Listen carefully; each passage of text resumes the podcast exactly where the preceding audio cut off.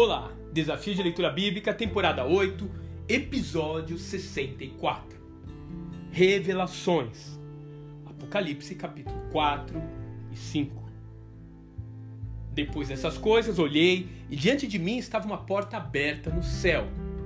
A voz que eu tinha ouvido no princípio falava comigo como trombeta e dizia: Suba para cá, e eu lhe mostrarei o que deve acontecer depois dessas coisas.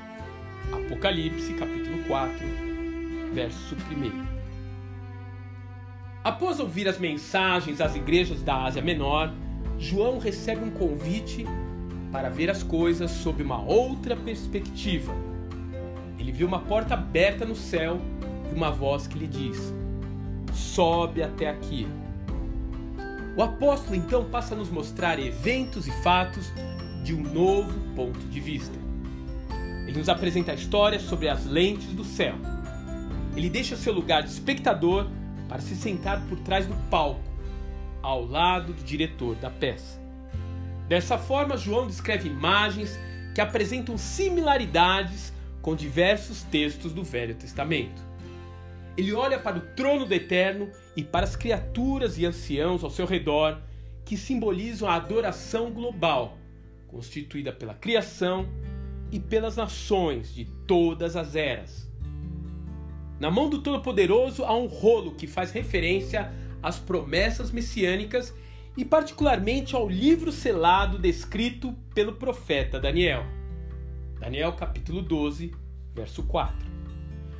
Mas quem estaria apto a abrir esse livro? Somente Jesus, o Cordeiro de Deus que foi morto, o leão da tribo de Judá, a raiz de Davi, que tem autoridade para abrir o livro e mostrar que o curso da história do mundo está em suas próprias mãos. Na verdade, ele está iniciando o desfecho de um roteiro elaborado desde a eternidade pretérita para redimir a humanidade dos seus pecados e, a partir disso, vencer definitivamente o mal. O Apocalipse, dessa forma, deve ser visto não como um quebra-cabeça enigmático, mas como a certeza de que Deus jamais perdeu o controle da história. Ele permite sim que o mal avance até determinado ponto. Ele permite que seu povo seja perseguido por vários momentos ao longo da história.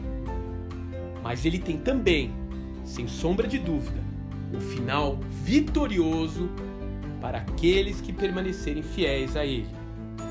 Uma mensagem de fundamental importância para aquela igreja perseguida dos tempos de João, bem como para a igreja de hoje, está cada vez mais perto de ver o cumprimento dessas palavras.